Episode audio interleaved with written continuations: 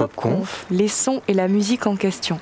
Un cycle de conférences proposé par l'incubateur artistique et citoyen La Pop.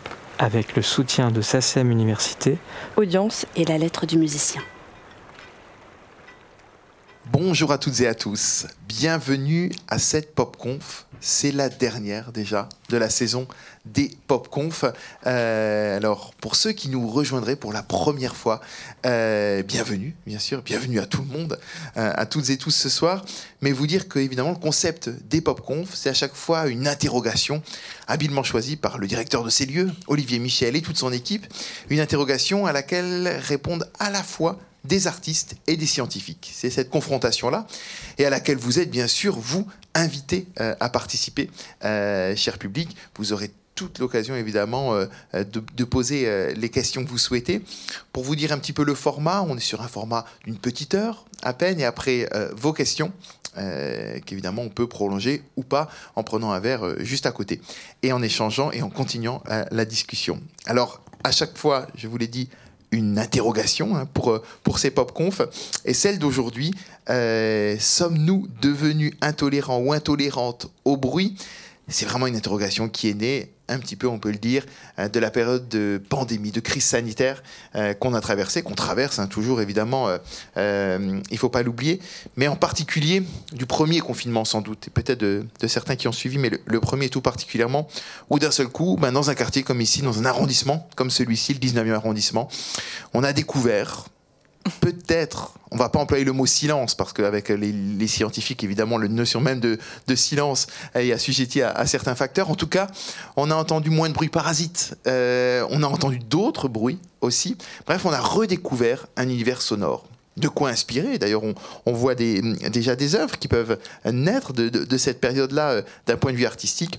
En tout cas, on a voulu s'interroger euh, dans cette pop conf sur ben déjà l'idée de bruit, euh, qu'est-ce qu'on entend par bruit, euh, aussi selon les contextes, les contextes géographiques, sociaux, voir comment cette notion-là, eh ben, elle peut donner lieu évidemment à des caractéristiques scientifiques, à des déclinaisons, des inspirations artistiques.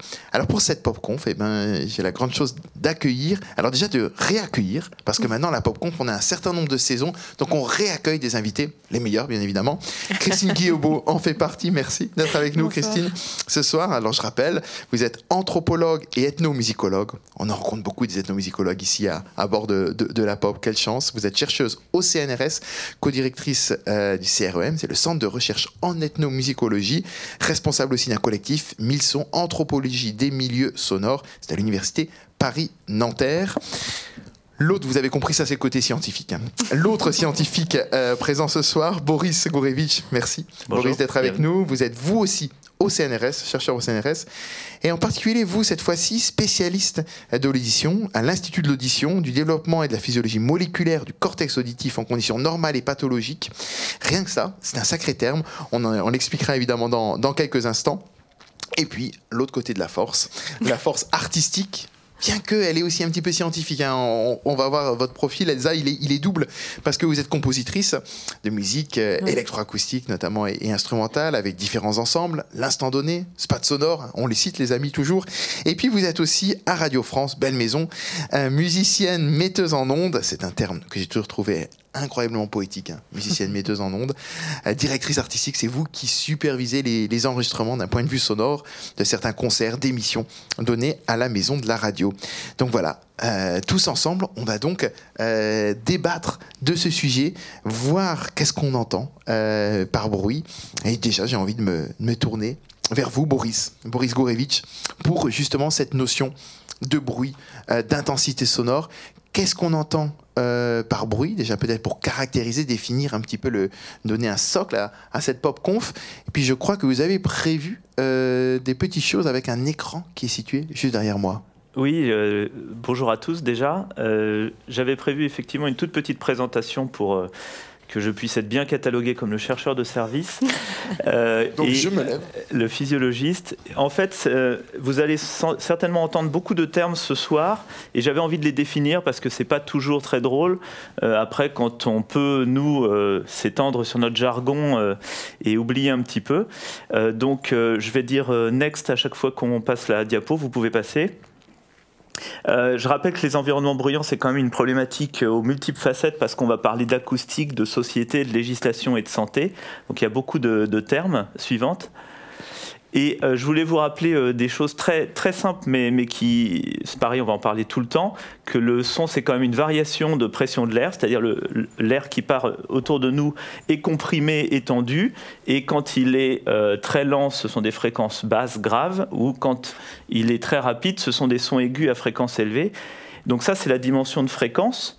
Euh, les graves, les aigus, vous connaissez tous, mais il y a aussi la, dimension d'intensité dont on va parler, euh, l'intensité d'un son qui se mesure en décibels, euh, suivante.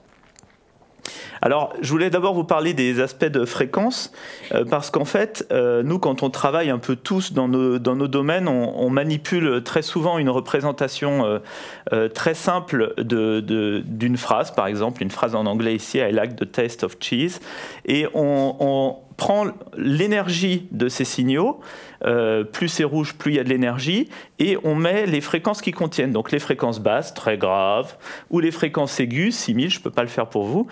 2000, c'est à peu près 2000 Hz, c'est-à-dire 2000 vibrations par seconde, c'est quand vous sifflez. Si vous faites... Euh, je suis à peu près à 2000 Hz. Et donc en fait, on voit bien que euh, dans une, tous les sons qui sont autour de nous, dans la nature, dans l'environnement, ils vont ressembler toujours un petit peu à la même chose. Ça, soit, ça va être soit des sons qu'on va appeler harmoniques, comme les voyelles. Ils ont une fréquence fondamentale et puis ils ont plein de multiples. Et en fait, euh, nous, ce qu'on va définir souvent en acoustique comme bruit, ça va être, euh, si je vous dis par exemple taste, vous allez avoir une explosion et... là, vous avez les trois types de sons typiques. Vous avez des explosions, vous avez un son harmonique et un bruit qui, vous voyez, il n'y a pas d'harmonique, c'est juste une grosse tache d'énergie, souvent dans les aigus. Donc ça, c'est un peu les trois types de sons. On peut passer à la suivante. Dans les échelles, la deuxième dimension, euh, le 0 dB, il est entièrement physique. Il n'y a aucun dispositif en France qui n'atteint 0 dB, même dans la salle euh, isolée de l'IRCAM, euh, c'est pas possible. C'est simplement le seuil de l'audition humaine. si on monte ensuite, vous allez avoir un studio d'enregistrement autour de 20 décibels, donc c'est très rare d'atteindre ça quand même. la suite, une banlieue calme la nuit vers 40 dB, encore.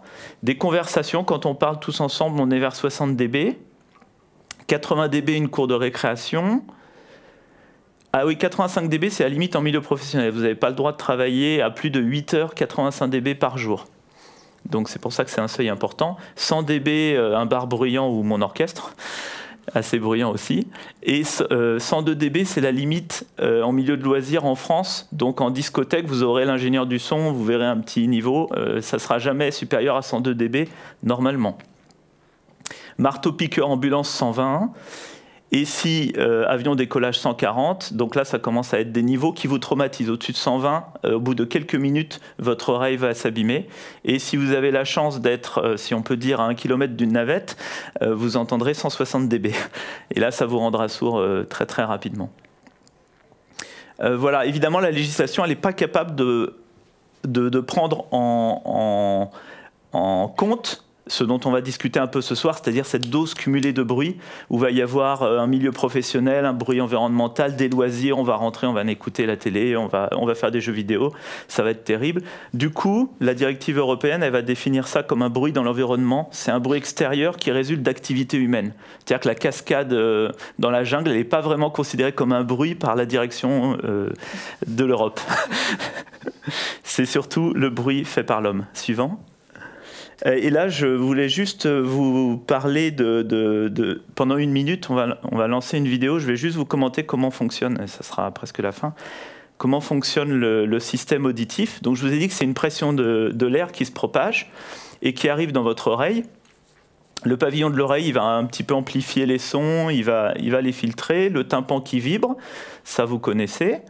Derrière, cette onde qui est toujours mécanique va se transmettre dans des, euh, des os. Et euh, cet étrier, ce petit os-là, il va arriver dans un organe qui s'appelle la cochlée. Ici, vous avez des muscles qui vont protéger un petit peu s'il y a des sons trop forts. Cette cochlée, si on la déroule, en fait, il y a un liquide à l'intérieur. L'onde va toujours euh, euh, faire vibrer la membrane de la cochlée. D'un côté, il y aura les fréquences basses et de l'autre côté, il y aura les fréquences hautes. Et c'est là où il y a la chose extraordinaire et en même temps la chose vulnérable. Au niveau de cette vibration dans votre cochlée, vous avez des cils. Et ces cils battent dès qu'il y a une vibration du son. Et quand le cil y bat, vous avez une cellule qui balance des neurotransmetteurs et pof, c'est là où toute l'information est codée en électrique. C'est-à-dire vous êtes passé d'un milieu physique à une activité neuronale. Et donc derrière, ça va remonter euh, en quelques neurones jusqu'au cerveau auditif. Euh, votre partie du cerveau auditif, elle va être dans le lobe temporal euh, sur la droite, bien, bien au-dessus des oreilles, ce qui est un peu logique. Et on en arrive à qu'est-ce que le bruit? Euh, en fait, le bruit, euh, il y a une définition un peu par défaut qui est, prise dans la recherche. C'est pour ça que ça sera intéressant que vous nous donniez vos.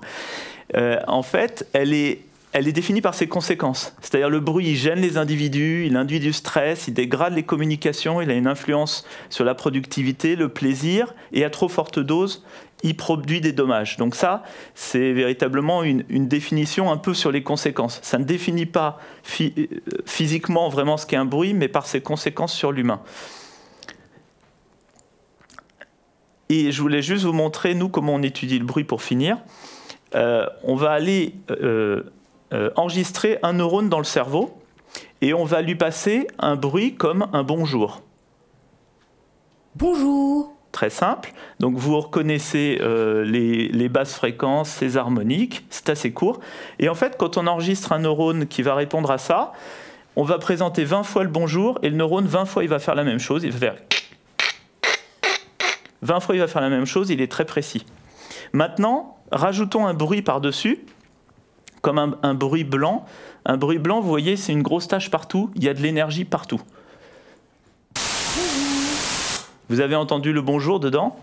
C'était relativement facile. Et notre neurone dans le cerveau, pour lui, c'est facile aussi. Il a parfaitement entendu le bonjour dans le bruit. C'est-à-dire que quand on arrive au cerveau, le bruit blanc, c'est pas un problème pour lui. Le système est suffisamment efficace pour déjà euh, filtrer le bruit sans effort. Et la dernière slide. Voilà. Là, j'ai rajouté un bonjour avec une ambiance de bar. Déjà, alors on peut la jouer. Je sais pas s'il y en a qui ont entendu le bonjour, moi je ne l'ai pas entendu. Et c'est un peu logique parce qu'on voit que l'énergie du bonjour, elle est masquée par d'autres sons qui ont les mêmes fréquences, qui ont euh, le même timbre. Et là, notre neurone, il est perdu. Il répond à bien d'autres choses. Autrement dit, le cerveau va avoir besoin de beaucoup plus d'énergie pour trouver quel neurone détecte le bonjour et puis pour identifier le bonjour dedans et de temps en temps il ne va pas y arriver. Donc en fait, ça nous donnera nous notre définition euh, de biologiste un petit peu. Le son, le bruit, c'est quelque chose qui va gêner notre réponse du cerveau. Suivant. Et voilà, ça c'est le son le plus gênant, celui de mon enfant. Et c'était juste pour introduire euh, le fait que euh, il y a justement, on parlait d'un collègue qui s'appelle Luc Arnal, qui étudie qu'est-ce qui est gênant dans les bruits du quotidien, comme les alarmes, euh, les cris de bébé. C'est toujours une même composante, c'est une sorte de vibration qui est désagréable pour tout le monde et qu'on trouve notamment dans les cris d'enfants, probablement parce qu'il faut attirer l'attention de ses parents. Ce qui marche bien. Merci euh, Boris évidemment pour cette, euh, cette présentation. Je pense qu'il nous a permis vraiment de, comprendre déjà euh, évidemment de quoi il en sort quand on parle de, bruit et surtout de, tout cet enjeu derrière de santé, de juridique, de réglementation et puis d'artistique. Là, je me tourne vers vous, Elsa, parce que bah, c'était, je, je, cite cette jolie phrase de Victor Hugo qui dit que la musique, c'est du bruit qui pense. Alors, euh, peut-être qu'est-ce que vous en pensez Et puis, euh, est-ce qu'en tant que compositrice, euh, comment vous voyez un petit peu Parce qu'on voit bien là cette oscillation dans le bruit entre, on va dire, le plaisir et la douleur. Et comment vous vous inscrivez par rapport à, cette réflexion sur le, sur le bruit? Vous partez du bruit C'est un, matériau, c'est quelque chose qui vous nourrit, Elsa Oui, euh, je, m'occupe beaucoup de bruit dans ma musique, effectivement. Mais, euh, mais, mais c'est vrai que j'ai. vraiment tendance en fait à distinguer euh, deux choses qui pour moi sont un peu différentes. C'est le, bruit qui est souvent ce qui nous éventuellement ce qui nous, ce qui nous gêne ou ce qu'on veut pas entendre, ce qui est pas utile pour nous, ce qui sert à rien, selon les définitions, enfin en tout cas ce qui est le contraire de l'information au sens du média. Euh, et pour moi c'est un peu différent d'un niveau sonore euh, euh, qui nous fait mal. Enfin, pour moi, il y a vraiment deux choses qui sont un peu différentes. C'est-à-dire qu'il y a beaucoup de bruits qui nous sont insupportables et dont on est peut-être devenu intolérant, peut-être plus avec le confinement ou pas, enfin, selon les personnes, mais qui en tout cas ne sont pas du tout à des niveaux sonores qui sont douloureux. Quand on ne supporte pas les cris d'enfants qui jouent dans la cour ou les voitures qui passent concrètement, euh, c'est plus qu'elles nous gênent. Effectivement, euh, elles, nous gênent dans, dans ce qu'on est en train de faire, mais euh, mais c'est pas douloureux. Donc moi, je me sers, euh, je me sers des bruits beaucoup parce que je Justement, c'est, plus par rapport à cette définition qui oppose l'information et le, bruit, c'est-à-dire tout ce qui vient perturber l'information dans un signal, donc que ce soit des craquements euh, sur un vieux vinyle ou un, une vieille bande de magnéto, ou alors euh, des gens qui parlent effectivement dans un, bar alors qu'on essaye de suivre la conversation qui est en face. Et euh, voilà, bah, moi je pars un peu de, cette idée qu'en fait... il y a aucun bruit en fait ne sert à rien finalement. Se- selon cette définition, le bruit n'existe pas dans le sens où il nous informe toujours sur quelque chose, mais c'est pas simplement c'est pas sur le même plan que l'information euh, qu'on recherche. Euh, un craquement euh, sur un vinyle, il va nous informer qu'on est en train d'écouter un vinyle et du coup à peu près de quelle époque date cet enregistrement, etc. Mais c'est pas l'information utile à la musique qui est dedans. Mais c'est une information quand même. Ce qui fait que il y a beaucoup de bruits comme ça auxquels on n'est pas du tout euh, finalement euh, attentif et conscient dans notre environnement parce qu'on a toujours tendance à sélectionner uniquement l'information qui nous intéresse. Et je pense beaucoup que c'est à, cause de ça que, que ces bruits alors peuvent devenir gênants aussi parce que on n'en a pas conscience et tout à coup on se rend compte qu'ils nous perturbent. Alors que si on se met à faire attention à eux, euh, ils nous gênent moins. ils nous gênent moins parce qu'on peut plonger notre écoute dedans, en entendre euh, les finesses, les différences, identifier euh, le rapport entre un fond sonore et, euh, un lieu, un lieu ou, une heure. Ou, et, du coup, se, rendre disponible à ce bruit, c'est aussi créer des relations à son environnement. Et du coup, ça ne devient plus une gêne, ça devient à nouveau une information finalement. Finalement, c'est comme si euh, vous domestiquiez les éléments perturbateurs. Oui, ouais, il y a quelque chose comme ça, ouais. Donc je pense qu'être attentif au bruit et au son qui nous entoure, c'est euh, c'est quelque chose qui est essentiel et j'ai l'impression que c'est. Enfin après pour moi c'est une question. euh, Enfin c'est euh, politique finalement dans le sens où si on devient intolérant au bruit, c'est justement qu'on est dans une sorte de recherche d'efficacité, d'information permanente et qu'on on est de plus en plus intolérant à ce qui, à notre sens euh, immédiat, ne sert à rien. Voilà, il y a peut-être quelque chose comme ça. Dans une recherche presque de, euh, de- de productivité ou d'efficacité Oui. et une sorte d'intolérance aux autres alors. D'intolérance aux autres, ouais. Et donc c'est pour ça que ça rejoint la question du Mm. confinement, parce que Mm. je pense qu'effectivement, on s'est tous re- recroquevillés dans nos bulles et que du coup, les informations qui venaient du monde extérieur deviennent euh, éventuellement des agressions. Voilà. Et je pense que l'intolérance au bruit, c'est complètement lié à une à, une, perte de, relation avec, euh, avec notre environnement direct, quoi, à notre, euh, devenir virtuel de plus en plus fort, euh, etc., de toujours être ailleurs que là où on est précisément euh, au moment, à l'endroit où on est. Quoi. Et finalement, Elsa, ce que vous conseillerez presque, c'est d'écouter, en fait. C'est-à-dire Ouais, que quand il y a bah, des bruits, oui. à la place de, de les prendre, mais d'essayer d'essayer de les Mais écouter. ça, ça marche très bien. et ça marche bien, et voilà, de les... euh, Je n'irai pas jusqu'au marteau-piqueur, parce que justement, là, on atteint des Voilà. seuils euh, éventuellement de Oui, douleur. voilà. Mais Mais voilà. euh, non, de, ouais. Mais avant ce seuil de, de- de douleur, on peut, on peut en Ouais. tout cas voilà, euh, bien mieux comprendre cet environnement euh, sonore. Alors, euh, j'ai envie de me tourner maintenant euh, vers vous, Christine. Euh, je l'ai dit en introduction, vous êtes anthropologue, ethnomusicologue. Et vous nous emmenez souvent vers l'ailleurs, et en tout cas pour comprendre un petit peu aussi au-delà de, de sortir d'un regard purement occidental, et de voir justement cette perception euh, du bruit. Est-ce que, évidemment, ça diffère par rapport, on a vu, hein, les, notamment euh, avec Boris, toutes les questions de, santé, de législation et ainsi de suite, est-ce que ça diffère aussi, euh, évidemment, d'un point de vue géographique, euh, suivant l'héritage culturel, votre regard par, rapport à, par rapport à cela, Christine? Ben, Bonsoir à tous. C'est vrai que la manière dont, a été présenté le bruit jusqu'ici, on voit bien qu'il y a une dimension physiologique forte qu'on partage tous. Il y a la, dimension du, savoir peut, que, vous avez exposé aussi, de notre capacité d'écoute d'une musique, euh, de ce qu'on connaît de cette musique. Avant la culture, il y a déjà le contexte. Euh, c'est évident que mesurer des décibels, un décibel, ça nous donne une indication du taux de pression acoustique, mais Écouter un son, c'est aussi à une certaine distance. C'est euh, de le faire à un certain âge, euh, avec l'habitude d'un lieu ou pas.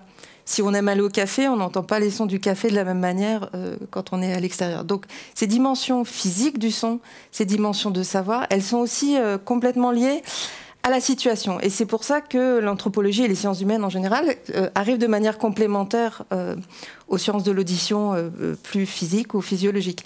Il faut arriver à travailler ensemble parce qu'on est des êtres complexes.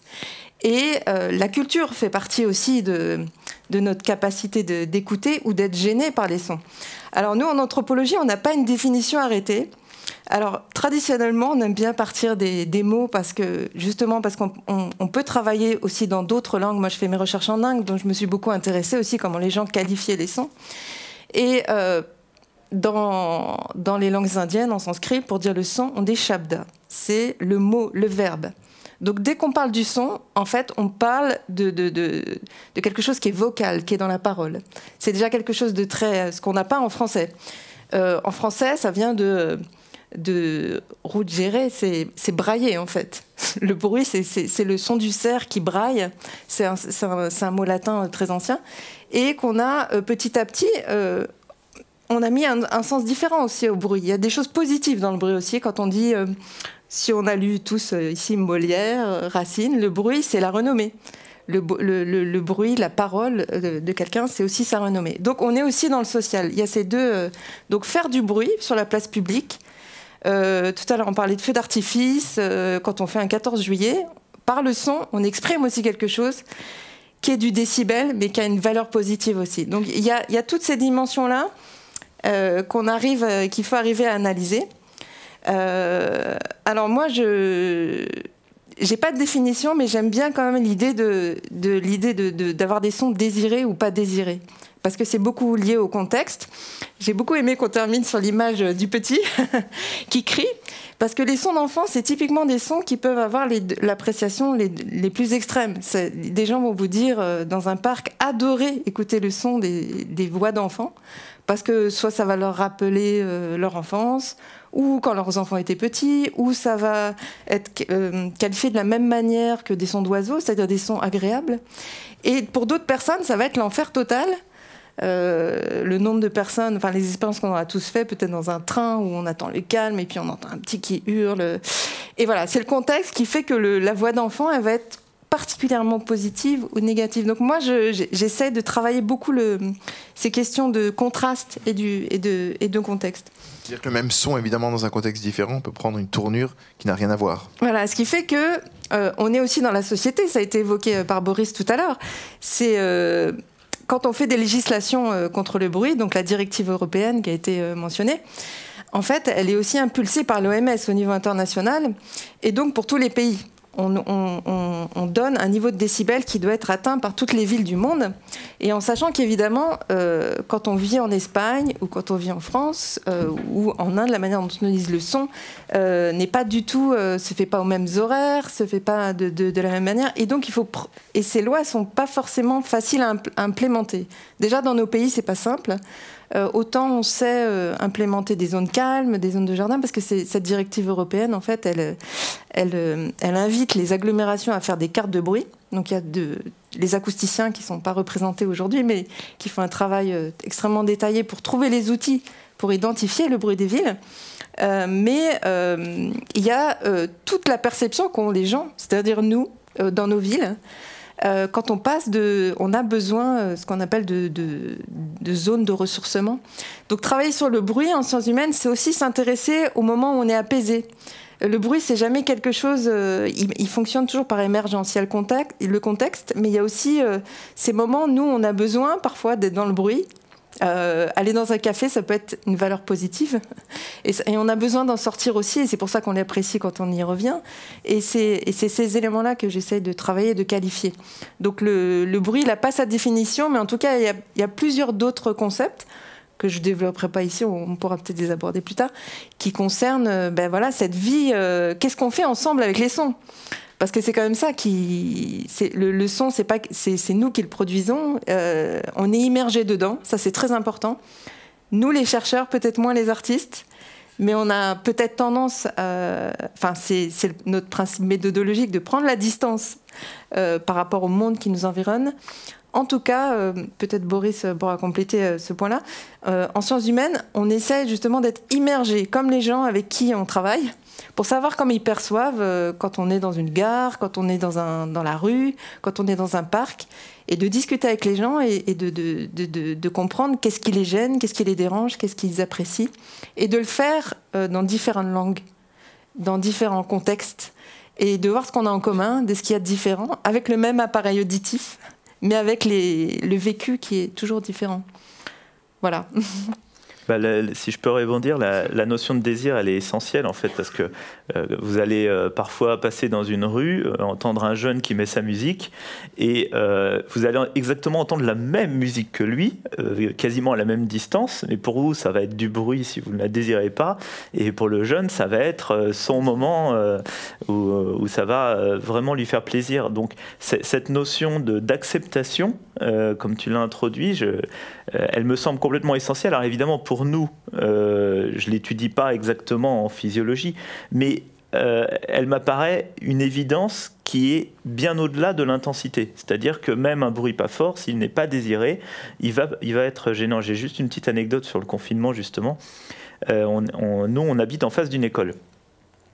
Donc, vraiment, on a, on a vu, d'ailleurs, c'est l'école de mes enfants, et donc elle est 10 mètres en dessous, et euh, évidemment, pendant le confinement, la première phase, elle s'est complètement tue.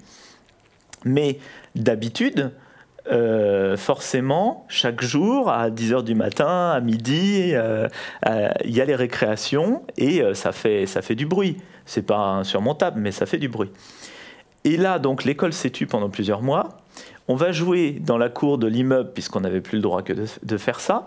Et là, on s'est fait haranguer très rapidement par des retraités euh, qui nous ont dit euh, mais c'est quand même insupportable tout ce bruit d'enfants. Et moi qui suis un peu acousticien je voyais le niveau que mes enfants faisaient certes c'était mais il y avait deux dimensions. La première c'était qu'ils étaient tout seuls donc ils n'étaient pas noyés dans un brouhaha auquel on finit par s'habituer.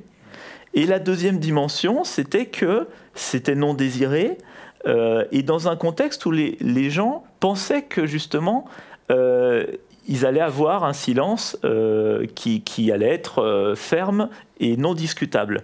Et donc ça les gênait euh, là-dedans, alors même que je leur disais, mais vous vous rendez pas compte, depuis deux mois, vous n'avez plus jamais de bruit, et là on vient vous embêter cinq minutes, parce que voilà, les enfants, il va falloir qu'ils jouent, et, et vous, vous nous grondez.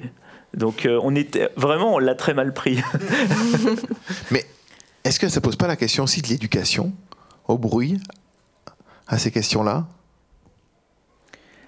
euh, Peut-être l'habitude.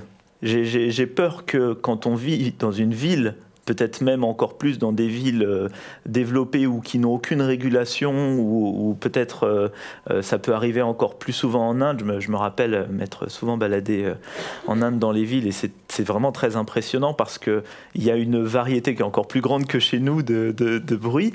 Est-ce que les gens s'habituent? Euh, Est-ce que finalement, au bout d'un moment, ils se disent euh, bon, de toute façon, on accepte? Si on. Je voulais juste rebondir sur la période du confinement, comme on l'a tous vécu, peut-être de manière différente d'ailleurs, euh, mais avant de repartir en Inde. Il y a quelque chose qui. Il y a des études qui, ont été, qui commencent à être menées justement en partant des. en, étudiant les plaintes de bruit qui sont déposées, vous savez, dans les, dans les mairies ou dans les villes. Alors, ça dit pas tout de la perception, mais ça donne euh, un peu la température sur euh, ce qui a dérangé les gens à ce moment-là ou pas. Et là, on est à deux ans du premier confinement un peu radical, euh, et on a des études qui sont faites sur euh, le Royaume-Uni. Et en fait, il y a l'aspect très positif euh, d'une invitation à l'écoute, euh, qui, a, ouvert notre PopConf, c'est-à-dire euh, on a hum, pris conscience, c'est ça, euh, on a pris conscience de, de notre environnement sensible, qui nous urbains n'est pas forcément le plus travaillé, c'est pas le cas dans d'autres milieux dans de vie. Euh, mais ça a aussi son revers, c'est-à-dire quand on commence à, quand on n'a plus le, son du trafic, le, son, euh, les bruits industriels, en fait, on entend, entend davantage ses voisins quand on vit dans un immeuble. et alors, dans ces pays comme au Royaume-Uni, il y a eu un pic, une montée en fait de, de dépôts de plaintes, de bruit contre les voisins. Donc c'est un peu, euh, ça, revient à ce qu'on disait, et ça, va un peu dans le même sens de, l'anecdote euh, et de, l'école. C'est-à-dire qu'on prend conscience d'un élément, mais du coup, on, on doit aussi s'en accommoder. Et il y a, il y a l'éducation, mais il y a aussi l'accoutumance, l'habitude. Euh, qui fait que la relation est très importante. La relation, on pourra peut-être parler des relations de voisinage euh, plus tard, parce que ça, c'est un gros sujet euh, du bruit et de nos relations. mais voilà, écouter le bruit de quelqu'un qu'on connaît, c'est, on le perçoit pas du tout de la même manière que le bruit de la personne qu'on n'a jamais vue. La, la, manière d'exprimer sa gêne, quand est-ce qu'on le fait, à quel moment, pour quel type d'activité. Enfin, moi, j'ai fait un travail assez suivi là-dessus, mais je ne vais pas le dérouler maintenant. Mais je voulais répondre pour, le, pour la partie indienne. Moi, j'étais fascinée. Enfin, tout le monde aura, j'imagine, fait cette expérience-là de voyage. En fait, c'est une altérité en fait d'écouter euh, quand on voilà, on sort de l'aéroport, d'arriver dans une ville euh, ou même dans un autre milieu. Euh, enfin, tout ce qui nous semble, qui n'est pas de notre environnement de vie quotidien on a une, sorte de curiosité. On se dit qu'est-ce que c'est, qu'est-ce qu'on entend? Ah tiens, c'est ça, nous marque, c'est très, euh, très important. Il y a le son et puis il y a la, dimension temporelle aussi. Souvent, euh, quand on voyage, on se dit qu'est-ce que c'est lent ici, qu'est-ce que c'est speed? C'est, ces deux éléments, moi, que je trouve que les gens qualifient beaucoup.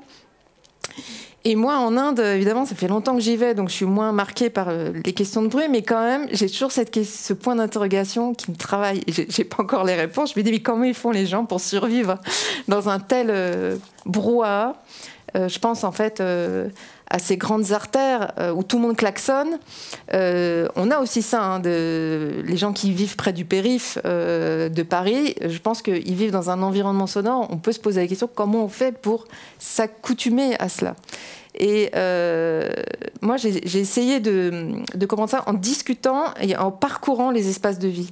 Donc, pour pouvoir euh, faire parler les gens sur le bruit, on ne peut pas le faire en immersion, justement. On ne peut pas le faire quand on est dans le bruit.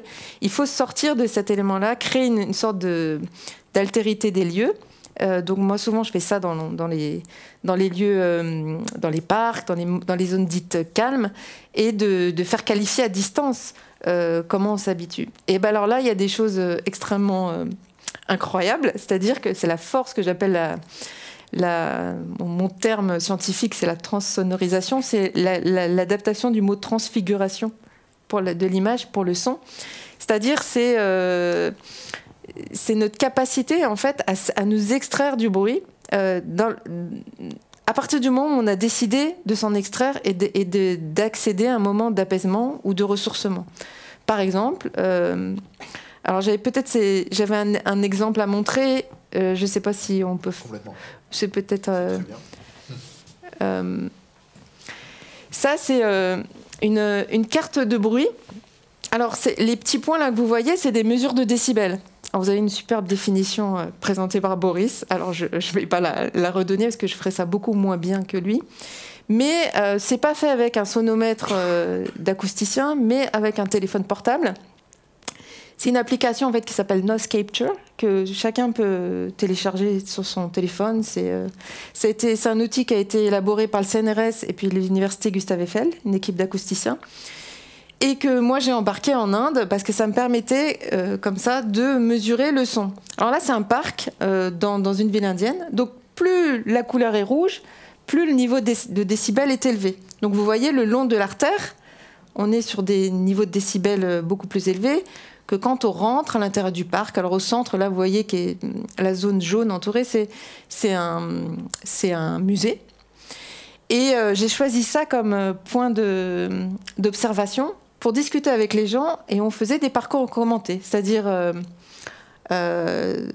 les mesures de décibels, je les faisais seule en, naviguant. Et puis les parcours montés, je, me baladais avec les gens parce que la mobilité, ça permet d'avoir les contrastes à l'intérieur. Quand on, quand on écoute un enregistrement au casque euh, d'une rue, on va commenter d'une certaine manière, mais si on le fait en situation, en se déplaçant dans le lieu, on va pas avoir du tout les mêmes commentaires. Alors la transsonorisation, c'est quoi? C'est que les personnes, quand elles rentrent dans le parc, au niveau des décibels, on est dans un, environnement sonore où c'est encore très chargé par le, par le son du trafic, mais on commence un peu à entendre le son des oiseaux. Et puis surtout, on voit la végétation. Et puis surtout, on est dans une intention d'aller au parc et d'aller se reposer, d'aller lire, d'aller voir ses amis, d'aller étudier, enfin toutes les activités habituelles euh, de ce parc. Et euh, on a comme ça des commentaires assez euh, surprenants de gens qui disent c'est calme, euh, j'entends des choses très paisibles. Alors il y a un petit enregistrement sonore de quelques secondes que j'ai fait au tout début de l'entrée, donc sur la partie gauche de, la carte, c'est l'entrée, et le long de cette voie principale qui longe l'artère. Et vous allez entendre ce mix de, de l'intérieur et de l'extérieur.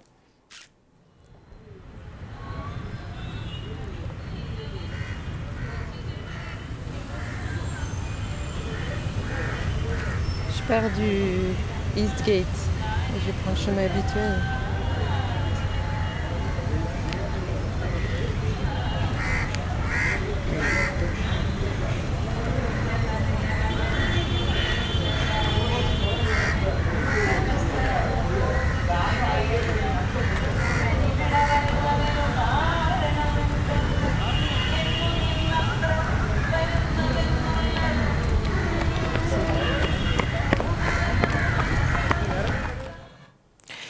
Donc euh, là aussi, c'est important de, noter, quand on enregistre, on est aussi déjà, on le fait d'un certain point de vue. Parce que moi, j'enregistre depuis l'endroit où je suis, de l'intérieur du parc, donc on entend davantage le son euh, de l'environnement euh, des oiseaux, du jardin, et un peu les sons du trafic. Mais quand on fait une mesure de décibels, c'est le, niveau de pression acoustique du trafic qui, qui ressort. Donc c'est quand même intéressant ce rapport entre les outils entre guillemets objectif et puis notre perception qui est très subjective. Donc ça, je pense qu'on l'entend bien dans le dans l'enregistrement. Et les gens, naturellement, euh, vont dire euh, qu'ils sont dans une zone calme. La même expérience, elle a été faite dans les parcs à Paris.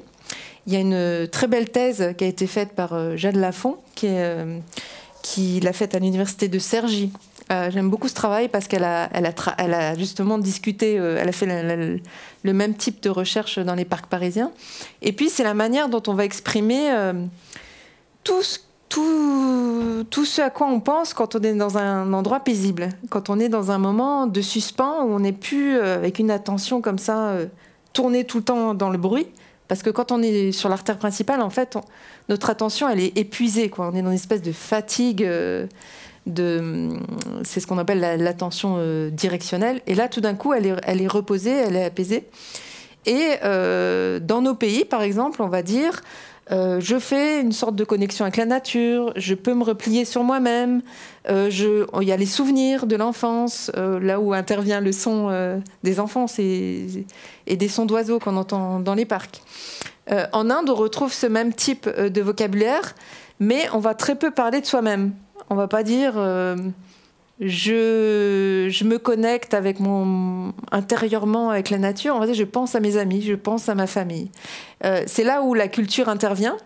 Euh, le même type de son, les, gens se, se reconnectent avec les sons entre guillemets naturels, le, son des feuilles, le vent. Ils vont l'associer beaucoup plus à la relation sociale. Donc là, on rentre dans des dimensions culturelles beaucoup plus fortes parce que il se fait que dans la définition de la personne, elle est beaucoup plus euh, relationnelle dans ces pays-là.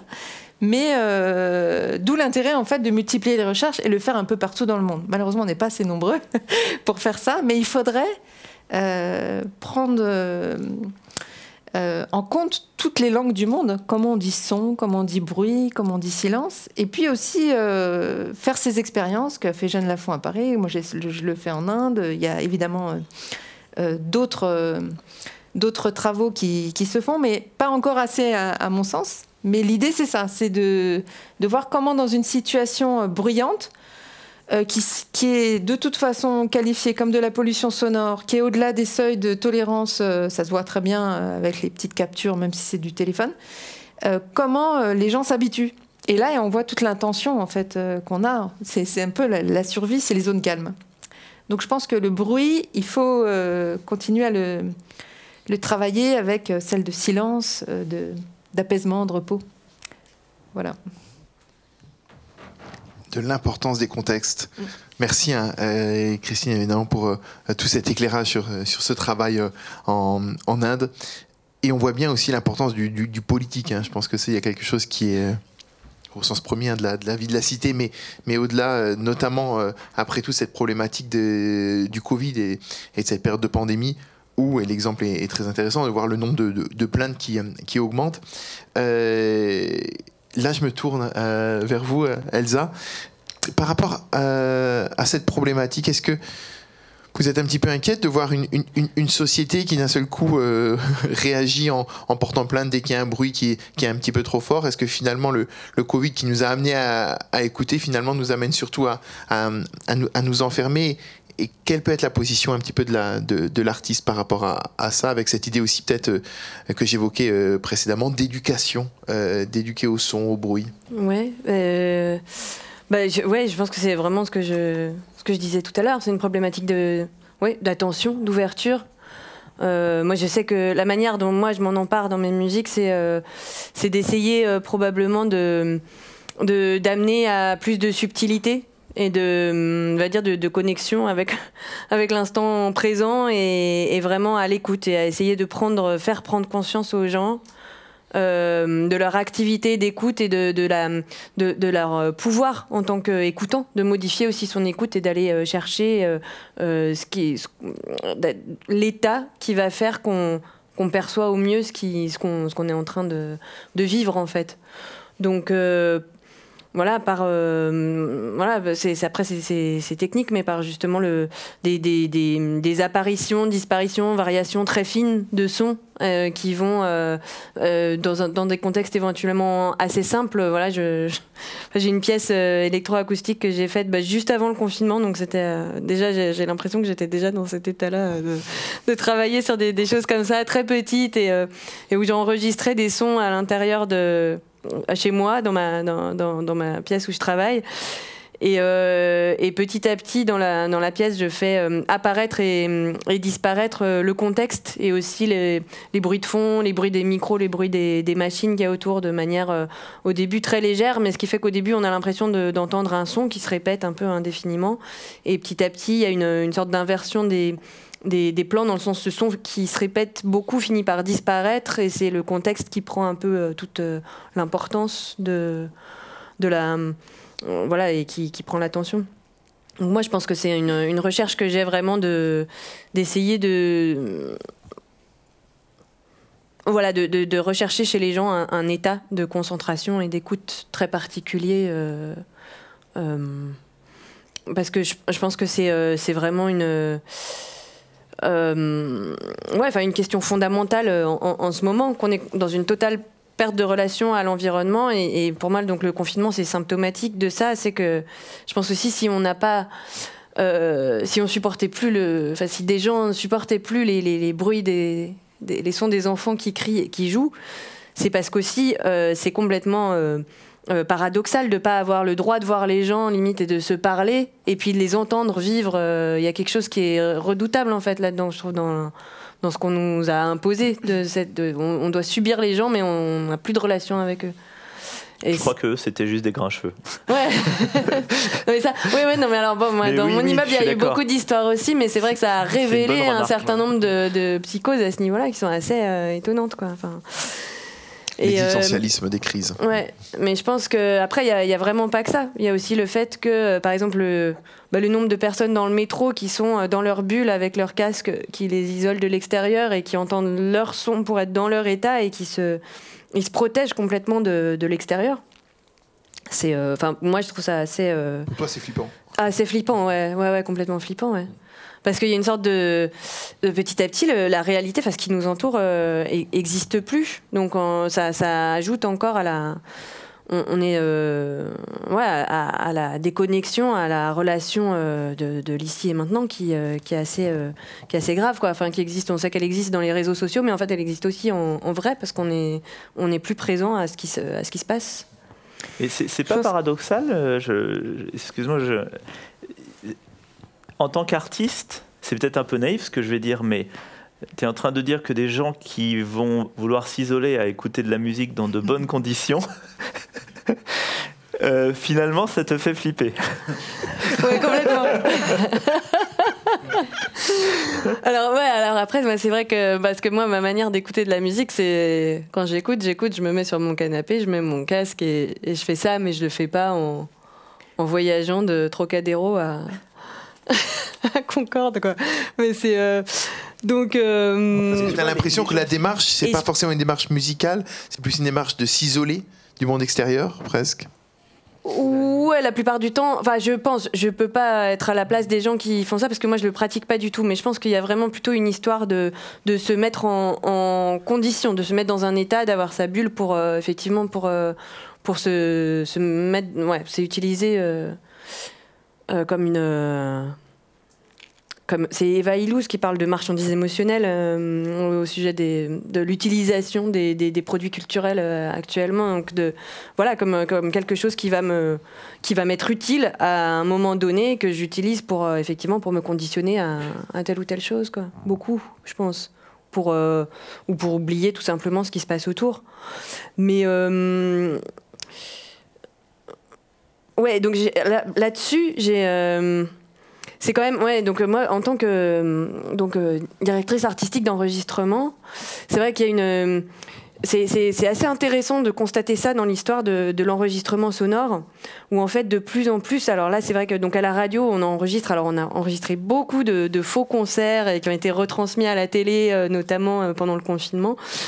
Et mais ça, c'est pas lié au confinement, c'est quelque chose, une, une, lame de fond qui vient d'avant, mais on élimine de plus en plus euh, tout ce qui est de l'ordre des bruits, des bruits euh, parasites, qu'on appelle donc parasites, qui, euh, qui, qui, viennent en dessus et qu'on capte pendant le concert.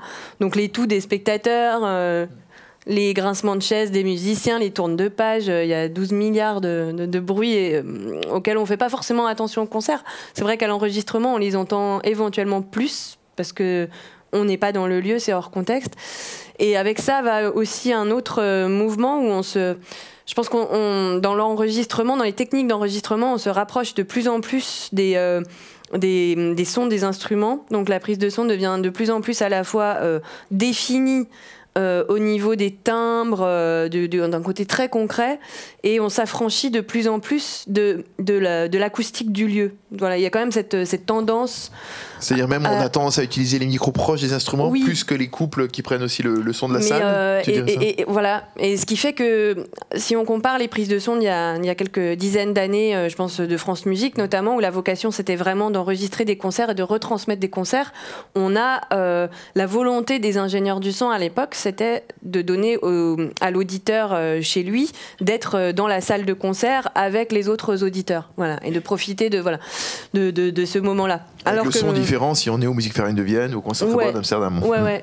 Mais indépendamment d'entendre l'acoustique, ça met dans une disposition euh, complètement différente en fait, de justement mm. d'avoir l'impression de d'assister à un moment, à la capture d'un moment avec les spectateurs et d'être témoin, comme dans un documentaire aussi, d'un certain moment. Alors que maintenant, quand on enregistre un concert, on, on fait comme si ça devait être un disque. Euh, enfin, en fait, c'est le but non avoué. Mais et, pourquoi c'est comme ça euh, Enfin voilà, c'est des canons esthétiques dont on n'a pas vraiment.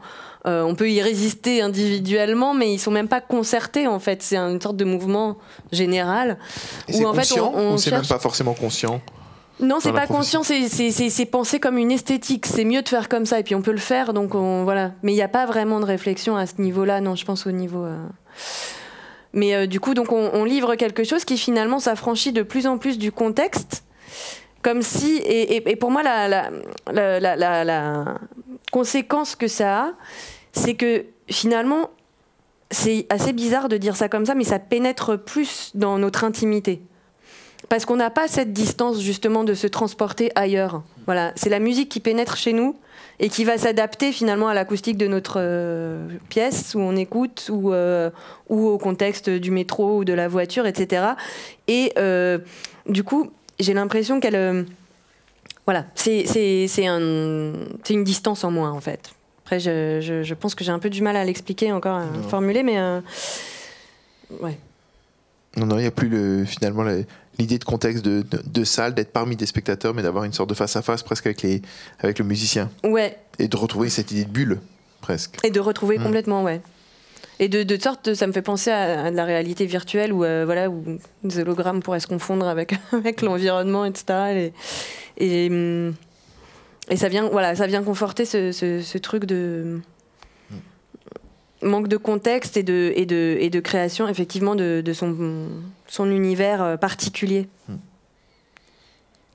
On fera une pop-conf sur le métaverse, euh, ouais. évidemment, et la place de la musique, d'autant plus depuis la réélection d'Emmanuel Macron, qui a, euh, parmi son programme culture, dit qu'il fallait euh, questionner la place de l'artiste dans le métaverse ouais. européen et faire un métaverse européen. Ceci est un autre débat. Mais en tout cas, pour revenir à la question un petit peu politique par rapport au, au son, on voit bien, notamment Boris dans l'introduction, combien voilà il y a très clairement des sons au-delà évidemment euh, où il y a ce, seuil de douleur euh, mais est-ce que, parce qu'on voit aussi des batailles politiques dans n'importe quel quartier, on en avait d'ailleurs discuté ici même avec Frédéric Ocard, euh, adjoint à la ville de Paris en charge de, la vie nocturne, des quartiers, euh, Oberkampf en est un, mais d'autres, des quartiers réputés de fête, avec beaucoup d'altercations, on parlait de ces problèmes de voisinage entre ceux qui vont euh, fréquenter, qui sont pas forcément du quartier, les bars, et le voisinage.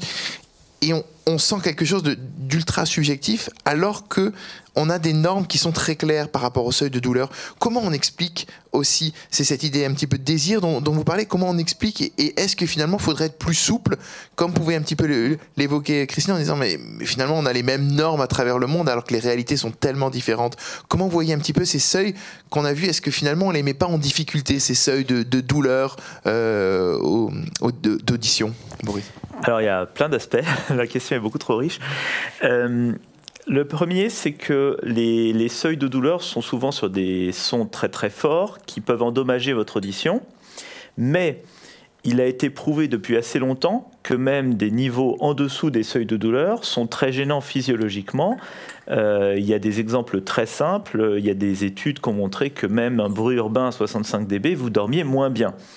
Et évidemment, à partir du moment où on dort moins bien, euh, en fait, les effets du bruit, même en dessous de 80 dB, sont prouvés à condition bien évidemment que euh, ce soit des gens qui vivent à côté. Donc les effets du bruit urbain, ils sont prouvés pour l'hypertension, ils sont prouvés pour les maladies cardiaques. Euh, il y a eu notamment une étude qui est sortie il y a quelques semaines qui est intéressante. Ils ont analysé 16 000 euh, cas d'attaques de, cardiaques aux États-Unis. Et ensuite, ils ont fait ce qu'on appelle un peu une reverse corrélation, c'est-à-dire qu'ils ont été voir où vivaient ces gens. Et ils se sont rendus compte que, euh, en fait, les gens qui vivaient dans des environnements assez bruyants, euh, bah, il y en avait euh, 3000 pour, euh, pour 100 000 qui avaient fait une, une attaque cardiaque. Et ceux qui vivaient euh, à côté dans un environnement beaucoup plus calme, il n'y en avait que 2000. Et donc, ils ont pu montrer qu'une partie des, des, attaques cardiaques était réellement due euh, à la présence de bruit. Alors, euh, ce qui est intéressant là, donc, c'est prouvé pour l'hypertension, les maladies cardiaques, le manque de sommeil et le stress chronique. On voit bien que le, le son, c'est pas le son directement qui va vous tuer, c'est tous ces effets indirects c'est-à-dire notamment le stress chronique, les niveaux d'hormones, de stress, de cortisol qui vont inonder en permanence votre corps. Euh, ça va par exemple euh, euh, influer sur la circulation sanguine, la taille des vaisseaux, et puis c'est pour ça au final qu'on va développer des maladies cardiaques ou des choses comme ça. Donc c'est jamais un effet absolument direct c'est un effet qui se passe via le stress, l'anxiété, euh, les niveaux de stress, le manque de sommeil, qui évidemment euh, physiologiquement ne va pas être rattrapable au bout d'un moment. Donc ce sont des effets indirects, et c'est pour ça que euh, il est de toute façon impossible de fixer des niveaux de douleur autres que ceux qui vont attaquer directement l'oreille. Ceux-là, c'est les mêmes pour tout le monde. C'est-à-dire le, le, son très court qui peut être euh, très percutant non. et pas le, son euh, en Non, la dose de bruit. Euh, en fait, alors j'ai fait un graphique que je ne vous ai pas montré aujourd'hui, mais globalement, on va, dire, on va dire globalement, depuis 60-70 ans, on sait que c'est pas l'intensité ou la durée qui va déterminer le dommage à votre système auditif, c'est en fait une dose, c'est-à-dire la combinaison des deux. Autrement dit, pour simplifier, si vous passez 4 heures à 90 dB, ça va être à peu près la même chose que si vous passez 2 heures deux fois moins, mais à 95 dB. Euh, donc en fait, vous allez avoir comme ça euh, une corrélation. Ouais, une, une, une, relation entre les deux. Euh, c'est pour ça qu'un tir à la carabine, même s'il est très court, il est très haut. Et il correspond à une dose de bruit qui en fait va être aussi dangereuse que deux heures en discothèque. Mais c'est la dose de bruit. Alors le problème, c'est qu'évidemment, une dose, ça ne se mesure pas en législation.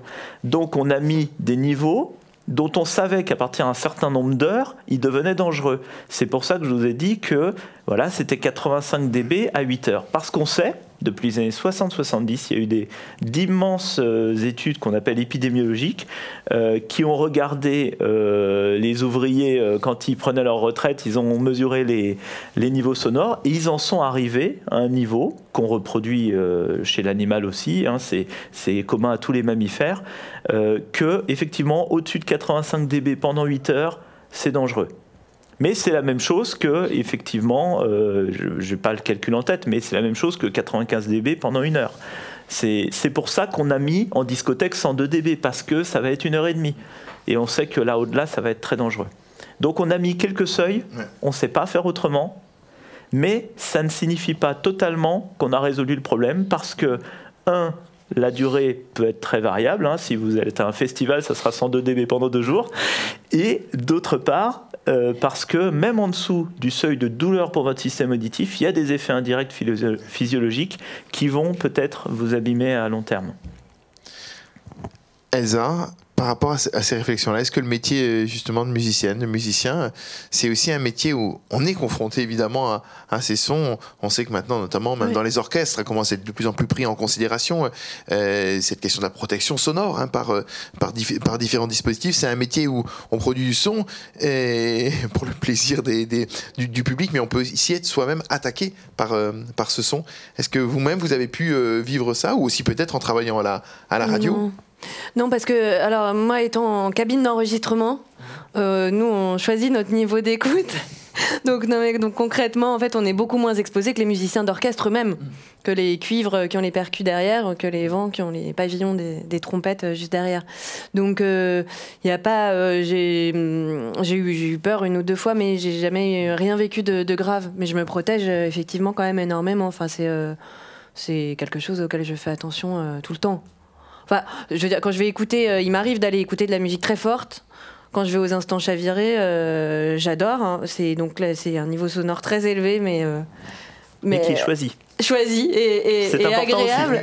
Mais néanmoins, je, ouais, je, je mets des bouchons, je me bouche les oreilles, etc. Je, je suis obligée. Enfin, voilà, je peux pas me permettre de, de prendre un gros coup de, de basse. voilà.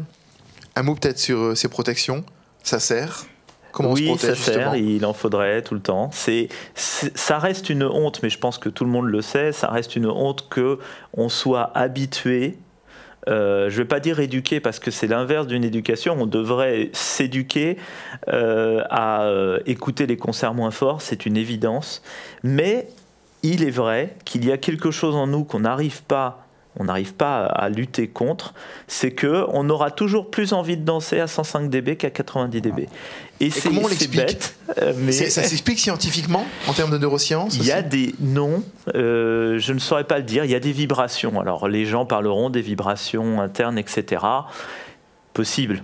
C'est difficile à démontrer c'est une dimension fondamentale. Alors, quand on parle de bruit, évidemment, on parle du, volume sonore. Là, c'est la question, elle est sur la musique et donc sur l'esthétique, parce que ce que tu disais tout à l'heure sur euh, l'évolution des techniques d'enregistrement et des, ce qu'on peut appeler les déchets sonores, ce qu'on va considérer comme euh, de l'art ou comme du déchet, ça, va s'inverser selon les époques. Donc ça, c'est quand même euh, assez intéressant. Et dans les, dans les salles de musique, on est dans, on est dans l'esthétique aussi. Donc fondamentalement, je pense que dans la musique amplifiée, il y a cette dimension haptique très forte. Euh, voilà, si on prend euh, la musique emblématique de ça, c'est la, techno, euh, où on enlève les humains. Qu'est-ce qu'on voit dans, un, dans une rêve partie? On voit aucun humain en fait. C'est des, des, grands haut-parleurs. On met en scène la musique à travers, à travers ces vibrations. Et c'est se positionner devant, recevoir le, côté vibratoire directement dans le corps qui résonne. Et c'est ça que les gens viennent chercher et qui est forcément pas très bon pour la santé, mais en même temps qui, est, qui a une dimension esthétique, tout comme euh, enlever des sons ou aller en chercher, c'est... Je sais pas comment il faut... Pas que esthétique, ça rencontre un besoin. Euh, il y a mais des gens, une esthétique moi au inclus sens... dans ma vingtaine, qui, qui est même euh, pendant une heure euh, bouger presque en transe au rythme Ouais. chaloupé. Alors de- en anthropologie, on la- connaît bien la transe, et justement, c'est c'est ce qui n'est pas bon pour la santé entre guillemets n'est pas forcément mauvais euh, d'un point de vue relationnel ou esthétique en fait. Et d'ailleurs, euh, on prend la noise music, on prend le mot bruit pour en faire un, style. Après. Ça va être des, des, jugements de valeur qu'on va avoir les uns sur les autres ou notre nos connaissances euh, d'un style musical parce qu'on on peut très bien euh, se prendre des acouphènes avec la musique classique, c'est pas du tout un problème, et euh, avoir des. Enfin, c'est souvent on l'associe aux styles musicaux alors que c'est. Il y a pas. alors, j'étais partie des musiques amplifiées, et il y a aussi autre chose qui est un- intéressant et qui relève pas du volume sonore, c'est ça que je voulais dire. C'est que. euh, on enlève la présence des DJ, on les voit pas. En général, ils sont cachés, on, on voit plutôt les, les haut-parleurs. Et euh, d'une certaine manière, on met en présence autre chose. Et c'est ça, nous on se pose la question, c'est quoi cette autre chose? Qu'est-ce que les gens viennent? Qu'est-ce qui est mis en, en présence juste avec le son? Parce que dans, dans le son, on est toujours, euh, que ça soit dans des rituels où on fait vraiment de la transe, au sens euh, avec des divinités, ou euh, que ça soit euh, des fêtes euh, de toutes sortes, comme on parlait du 14 juillet, on met en présence quelque chose dans le son. Quand on fête le 14 juillet, qu'on met des pétards à fond, enfin les gens qui habitent à côté, c'est pas très bon pour eux. Mais en même temps, on célèbre quelque chose qui nous unit et, qui fait que qui fait partie de notre humanité aussi. Donc il faut arriver à, à doser les deux. Moi, je sais que ces, ces politiques euh, il faut des politiques de santé publique pour, éduquer et à préserver son, audition, euh, c'est- évident. Mais il faut aussi faire des politiques qui apprennent à écouter. C'est-à-dire, euh, et ça on le fait moins, euh, de, savoir qu'est-ce que. qui ne soit pas uniquement des questions de volume sonore. Parce que le son, c'est pas que. Euh, fort ou pas fort, c'est aussi, euh, y a, on l'a vu dans les sonogrammes, euh, il y a des questions de fréquence, il y a du temps, il y a avec qui on l'écoute, est-ce qu'on le fait en marchant ou en, ou en étant à l'arrêt au casque? L'exemple du casque, c'était intéressant ce que tu disais sur est-ce qu'on est coupé du monde quand on écoute au casque?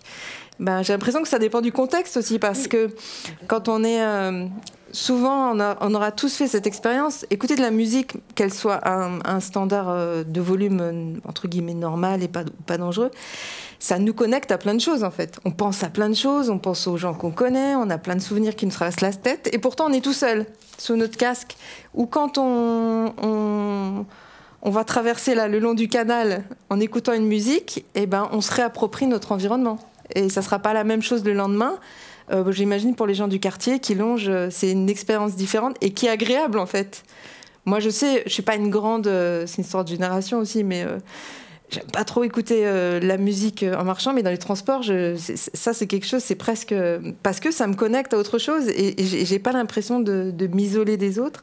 Et peut-être il faudrait qu'on qu'on analyse bien euh, les autres paramètres du son que le volume et, qui relèvent de la notion de bruit aussi. Euh, ça va dans le sens de ce que tu disais de l'esthétique. Je pense que les artistes, vous avez euh, vous travaillez peut-être plus cette dimension-là, mais il faudrait le faire aussi sur, sur des sons qui sont pas de la musique, c'est-à-dire les sons sur lesquels nous on travaille, c'est-à-dire les sons de l'environnement, qu'on arrive à voir qu'est-ce qui fait que euh, un son, il, nous gêne ou il devient une nuisance. C'est pas toujours son volume sonore. C'est parce qu'il est dans un certain contexte, parce qu'il arrive euh, un moment, euh, ça dépend aussi. Euh, enfin, c'est connu aussi que quand on est un homme, une femme, on n'écoute pas les, choses de la même manière. Selon notre âge, un enfant, une personne âgée, on n'a pas du tout les, mêmes repères auditifs. Et c'est ces règles-là, en fait, ces paramètres-là qu'il faudrait fixer de manière aussi précise que les décibels. Moi, ça serait mon rêve de faire ça, d'avoir un, une, échelle comme ça aussi précise. Alors, je pense qu'elle serait pas du bas vers le haut, ça serait plutôt des, points comme ça euh, dans l'espace, où on aurait euh, d'autres paramètres comme le fait de se sentir entouré, le fait de se sentir enveloppé, le, fait de se sentir en sécurité, euh, le fait de, se sentir connecté aux autres, le fait de célébrer un moment important de notre histoire. voilà, tous ces éléments qui, sont, qui mixent l'acoustique et puis, puis notre culture au, au, sens large. Donc l'écoute au casque, elle est et puis l'écoute des sons forts, euh, ces cultures-là des sons forts, euh, je me dis peut-être il faut rentrer aussi dans leur univers esthétique, euh, qui fait que peut-être comme dans les, quand on est au bord d'une route, peut-être on a une intention tellement différente qu'on n'est pas gêné autant qu'on pourrait le penser d'un point de vue purement acoustique. En fait, on, peut peut-être mm. prendre le problème à l'envers. Pardon, j'ai touché mon micro. Euh, reprenons le problème des transports. Moi, ça m'arrive souvent, effectivement, de mettre mon casque dans un... Mais il m'arrive aussi de le couper. Et c'est ces moments-là qui sont intéressants. Euh, j'ai l'impression qu'on est tous à maximiser un peu son intérêt personnel d'une certaine manière. Il faut être lucide. C'est-à-dire que si euh, on n'a pas envie de vivre sa routine quotidienne, euh, on essaye de s'échapper par la musique, ou si on n'a pas pu écouter de la musique de la journée à son travail parce qu'on faisait quelque chose qui n'était pas compatible, on a une soudaine envie, un besoin de vraiment écouter, ou si on avait quelque chose dans la tête. Et les moments où il m'arrive de la couper dans le métro, c'est parce qu'en face de moi, il y a un couple qui est en train de discuter, que ça m'intéresse d'écouter ce qu'ils disent. Et c'est pas euh, bien ça.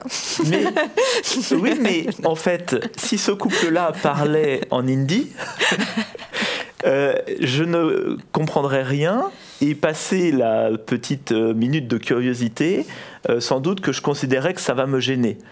Par contre, euh, si effectivement euh, j'aime bien le gossip un petit peu et euh, et ils sont en train de discuter. Faire semblant d'écouter, c'est ça? Ah, Complètement, bien sûr.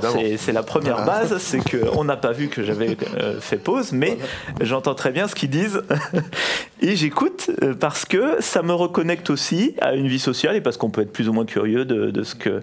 Donc il y a, y a, quand même une dimension d'intérêt de, personnel. Donc après, est-ce qu'on va aller contre son intérêt? C'est-à-dire, est-ce qu'on va se dire, euh, finalement, tiens, ça serait bien que j'écoute aujourd'hui, tiens, ça serait bien que je médite, je me mette dans du silence, tiens, ça serait bien que... Euh, va y avoir des, besoins un petit peu plus transcendants, euh, où on va peut-être se forcer à faire des choses pour son bien, mais si on n'y pense pas, à l'instant T, on va surtout réfléchir à son intérêt personnel à cet instant et on va, on va réagir exactement à ce qui se passe autour de nous. Est-ce que c'est une situation qui nous convient? Est-ce qu'on s'ennuie sur les bords de quai parce qu'il n'y a pas assez d'animation qui nous, attire notre attention, donc on va mettre de la musique? Ou est-ce qu'au contraire, on avait plutôt envie de, profiter des petits oiseaux, euh, si on les entend? Et, euh, là, on va, va même pas se poser la question si on a envie d'écouter la musique. Ça va déjà attirer notre attention, on va être intéressé naturellement. Donc si on n'en a pas conscience, notre intérêt euh, par-dessus va nous dicter un peu notre conduite aussi, ça peut arriver. Alors j'ai encore plein de questions évidemment à poser, mais l'heure passe et je pense qu'il est temps, moi aussi, de vous entendre, cher public, déjà de vous voir. Peut-être on va augmenter la ah. lumière ah. et là d'un seul coup, magnifique. Voilà, ça c'est la première étape, euh, indispensable. Et puis maintenant, si vous avez euh, des questions. Vous avez vu à partir de cette question de la tolérance ou de l'intolérance hein, au bruit, on a parlé euh, d'enjeux de santé, euh, de réglementation juridique, de questions politiques, euh, sociales. Alors, vous voulez qu'on aille sur quelle autre piste? Alors, il y a une main, voilà. Bonsoir. Ah. Oui, vous m'entendez. Bonsoir, merci à vous. Euh, je, voulais vous poser une question, euh, euh, Madame Guillaume. désolée, j'ai oublié votre prénom, Christine.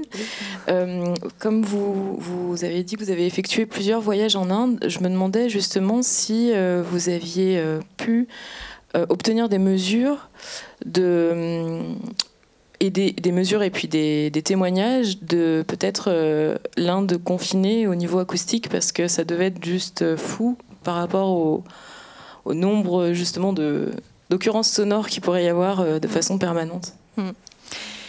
Euh, merci pour cette question, c'est très intéressant. Malheureusement, je n'ai pas pu parce que au CNRS, on nous interdisait de partir travailler.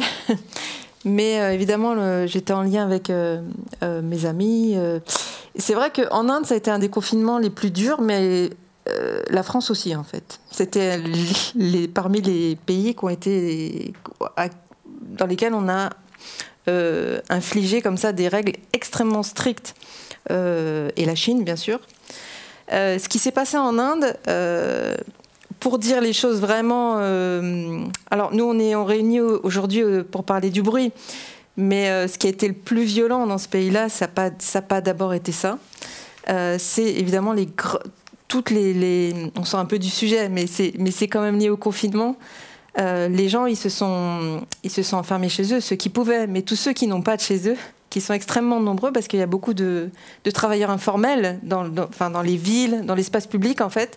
La majorité des gens qui sont visibles et audibles au quotidien, ils ont dû partir. Donc euh, il y a eu, euh, moi j'ai eu beaucoup plus le retour, pas vraiment de cette perception niveau euh, sonore, mais plutôt de, voilà du flux quoi, du déplacement des gens, avec tout ce que ça impliquait en fait de très dur et d'inhumain. voilà, des gens qui, sont, qui, qui, ont dû parcourir des kilomètres à pied, avec dans des conditions très difficiles. Donc parfois, bon, je, sors du sujet, mais en même temps, c'est important de dire que bon, le bruit, je dis pas que c'est pas important, hein, mais euh, le confinement, il y a aussi tous ces aspects-là de euh, qui relèvent du, de notre perception de la ville. Mais la ville, c'est aussi des gens et des gens qui circulent. Donc malheureusement, j'ai pas eu euh, plus d'éléments, mais après coup, les gens en parlent. Mais je l'avais déjà touché du doigt avant, parce que ça fait longtemps que je voyage dans ce pays-là. Et euh, c'est souvent lié aux politiques, cette question de... Il y a des moments en Inde, euh, dans les villes indiennes, qui sont assez euh, saisissants. C'est quand il y a les ministres qui passent en voiture. Donc c'est 15 ou 16 voitures qui, vont traverser comme ça l'avenue principale à Delhi ou dans toutes les capitales. Et on coupe la circulation. Comme ça, en, l'espace, c'est assez incroyable parce que quand on voit le foisonnement, la densité, en quelques minutes, tout s'arrête et on entend plus rien. Enfin, au sens des sons du trafic qui sont extrêmement euh, denses et omniprésents euh, au niveau de la, dans le spectre, euh, on, le, on, le, voit très, très clairement. Et dans ces moments-là où les voitures circulent, on va entendre voilà des bruits de moteurs qui vont à fond, de la vitesse, et c'est ça, c'est l'emblème du pouvoir qui, euh, qui, qui, redevient sensible. Et puis tout s'arrête, les voitures sont passées. C'est des choses que j'ai enregistrées, que j'ai montées aussi. Moi, j'utilise beaucoup le, média artistique aussi pour parler de ça, parce que quand je le raconte comme ça, c'est pas, pas très saisissant, mais quand on l'écoute, ça l'est, vraiment. Et on, a fait ça avec euh, Monica Fantini à RFI, de monter ces séquences, de reprendre ces séquences-là de, de l'après-passage de ces voitures, et puis comment la circulation se remet en route. Tous les gens qui ont été arrêtés au bout des carrefours et qui repartent, et on voit repartir comme ça petit à petit, en l'espace de quelques secondes, tout ce brouhaha, tout ce qui revient comme ça d'un coup. Donc ces moments-là, ils existent.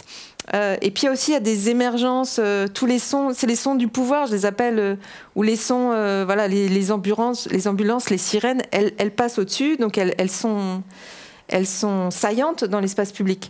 Mais euh, le confinement lui-même, malheureusement, euh, c'est une expérience tellement multimodale, en fait.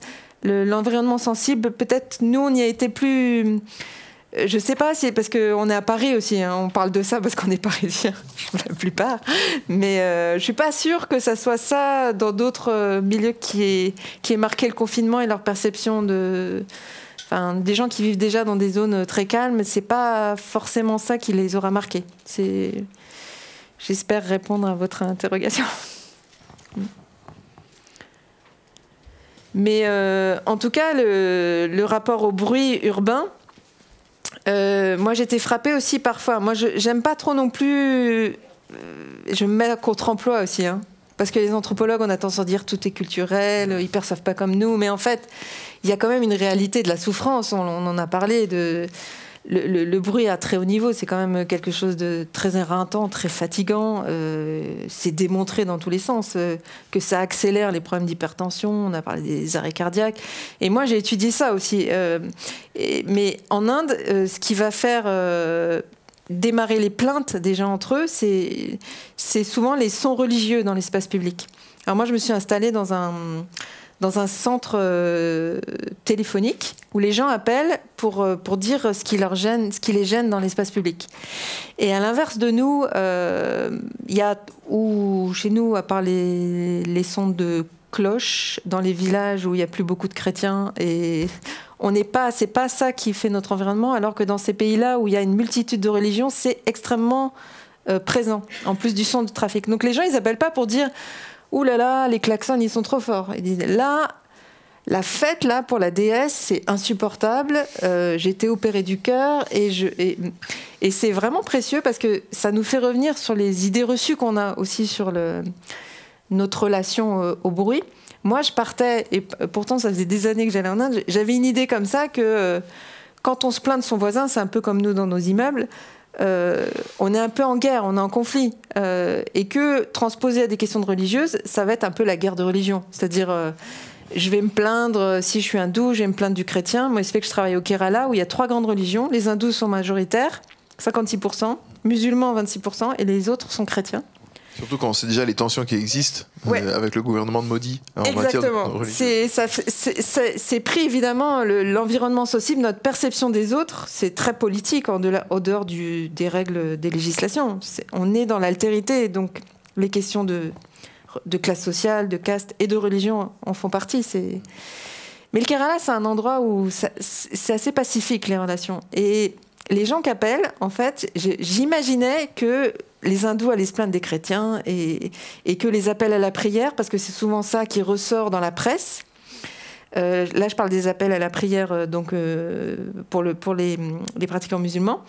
Et eh bien en fait, c'est pas ça. L'appel à la prière, personne ne s'en plaint. Pourtant, c'est cinq fois par jour, mais comme c'est court et que c'est très, pas très puissant au niveau sonore, ça apparaît très peu dans les, dans les appels. Par contre, entre hindous et chrétiens, euh, eh ben, les gens appellent pas forcément euh, contre la religion euh,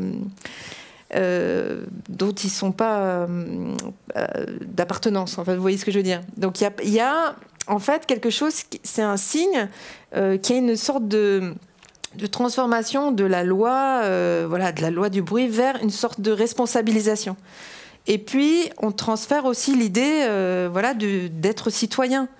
Euh, on peut très bien euh, écouter euh, le son des, autres et puis respecter son droit individuel. C'est pas des choses qui sont acquises du tout dans ces pays-là. Et donc il y a des gens qui se battent comme ça dans les cours locales pour faire valoir leur droit à ne pas voir leur maison. on a aujourd'hui on a beaucoup parlé du bruit acoustique, mais le bruit vibratoire qui est les grandes fêtes de pétards, par exemple, ça fait, euh, voilà, c'est des fissures dans les maisons, c'est des, vitres brisées, c'est des, gens qui, c'est aussi du bruit, et, c'est ça dont les gens, dont les gens se plaignent.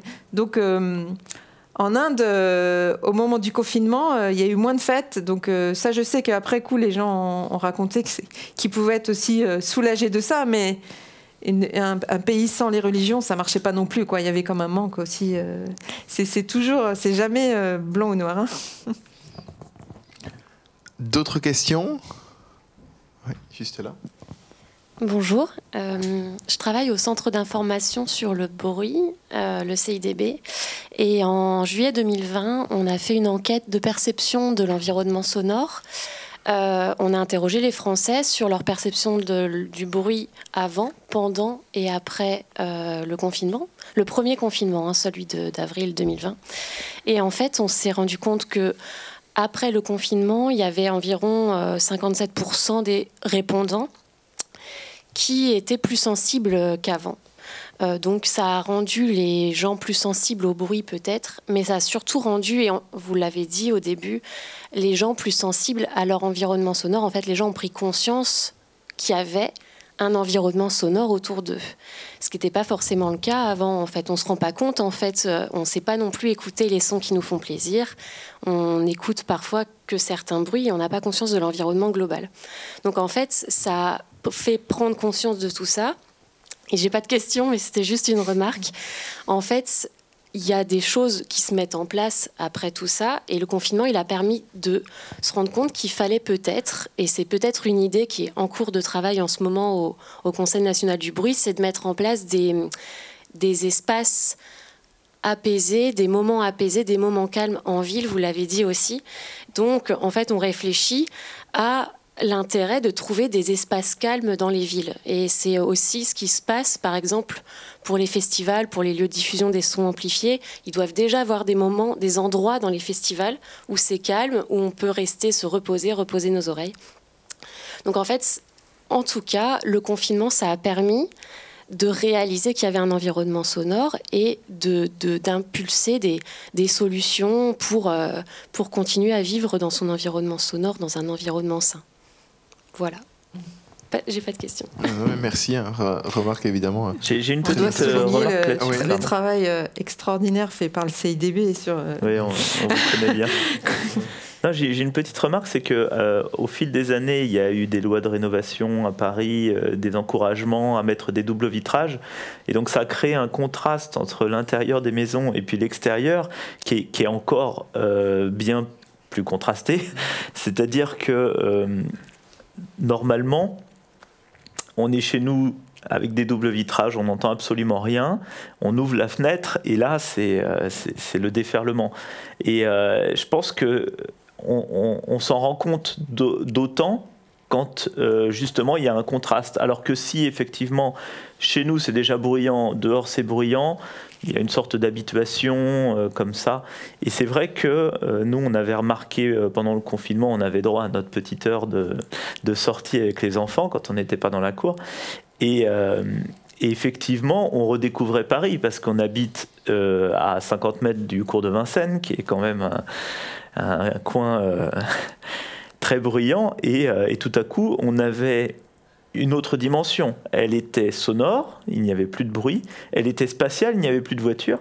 Et donc on pouvait, il n'y avait plus de gens non plus. Euh, donc euh, on pouvait déambuler comme ça dans une ville euh, presque morte. Je dis pas ça pour la psychanalyse, elle n'était pas morte, mais elle était cachée en tout cas. et c'était un plaisir. Nous, on avait ce plaisir-là, et la période qu'on a le plus mal vécue, c'est le déconfinement, parce que c'est la période où tout le monde était encore en télétravail et on était autorisé à sortir, tout le monde était autorisé à sortir, et euh, comme tout le monde était en télétravail, tout le monde sortait à n'importe quelle heure. Et donc en fait, cette période de mai, euh, mai-juin, il y avait en permanence, en permanence dehors, des, gens euh, autour de nous dont on avait peur pour des questions de virus, mais aussi c'était très bruyant. Euh, donc on, là encore, il y avait un contraste tout à coup saisissant entre le silence une semaine avant et on ressort et il y a des centaines de gens autour de nous qui font du bruit, qui ont des virus qui traînent, etc. Donc il y avait comme ça un environnement euh, complet visuel, euh, auditif qui et santé qui était, qui, était de retour. Les inconvénients de tous les côtés en fait. De tous les côtés. Mais euh, ouais, je pense ouais, c'est intéressant ce que tu disais sur le, aussi l'ouverture spatiale pendant le confinement. Justement, ça, bizarrement, on était enfermés, mais ça, cette disparition des sons de circulation ouvrait l'espace parce que du coup, euh, cette circulation permanente qui masque et qui est euh, éventuellement proche masque tout le reste. Et du coup le fait qu'elle disparaisse bah, on pouvait entendre beaucoup plus loin en fait. Et ça moi c'est une impression qui m'a énormément euh, vraiment frappé et je pense que ça joue aussi dans ce, ce truc là de prise de conscience de l'environnement. J'ai passé une, une, plus grande définition en fait de sonore quoi. Une question? Une dernière enfin une autre question euh, est-ce que vous, comme il y a ce mouvement de cartographie sonore des villes euh, qui, qui, se déploie, euh, notamment en France, est-ce que vous, il y a des analyses en fait plutôt de sociologie euh, accolées aux cartographies sonores? Alors je m'explique. Quand on se promène dans Paris, c'est assez frappant. Dans les quartiers plutôt, plutôt aisés, le niveau sonore baisse. C'est assez corrélé en fait. Et du coup, je me demandais s'il y avait cette analyse. Alors je sais que c'est pas. Enfin. L'anthropologie, c'est pas de la sociologie évidemment, mais est-ce que, est que vous avez eu vent de, de corrélation entre, entre des, des, distributions sociologiques et le niveau sonore dans les villes? Parce qu'on a intuitivement, on pense que le, les quartiers populaires sont nécessairement plus bruyants que les quartiers euh, très aisés, mais c'est vrai que quand on se déplace dans Paris, on, repère ça au son, que quand on arrive dans un quartier euh, très bourgeois, le niveau sonore baisse. Ah, faudrait peut-être euh, demander au CIDB. J'ai la même impression que vous, c'est une évidence. J'habite au cours de Vincennes et donc 50 mètres plus haut, c'est la rue d'Avron, et 50 mètres en dessous, euh, c'est le 12e. Et la différence était évidente. Euh, il y, a une différence sociologique euh, majeure, et la différence de bruit est, évidente, parce qu'aussi, beaucoup plus de gens sont dehors. C'est, ça joue aussi. Donc il y a les commerces, les transports et les gens dehors. C'est pas vrai pour la circulation, non? Je sais pas. moi, j'ai souvent l'impression, quand je me balade dans les les quartiers chics, c'est insupportable. Parfois, il y a des grands boulevards. Oui, mais euh, sorti des grands boulevards, je pense que parce que les grands boulevards, on peut en trouver partout. Euh, je parlais plutôt des, rues euh, commerçantes. Enfin, j'imagine, je sais pas. Mais c'est vrai que, comme du point de vue sociologique, le critère du calme fait partie des, des critères qu'on peut évidemment intégrer dans une analyse des milieux sociaux. Et ça a été fait. Euh, il y a plusieurs euh, chercheurs qui ont travaillé ben, dans les grandes métropoles. Euh, le travail de Vincent Battesti sur la ville du Caire, le travail de Tripta Chandola sur New Delhi, qui montrent justement dans ces villes où qui sont encore plus marquées sociologiquement. c'est encore plus fort en fait dans les, vous savez, ces, ces résidences dites de colonies c'est précisément s'extraire euh, des autres, d'avoir. Ça va souvent avec euh, le critère de l'hygiène, du, confort thermique et du calme. Tout ça, ça fait le critère de la classe aisée.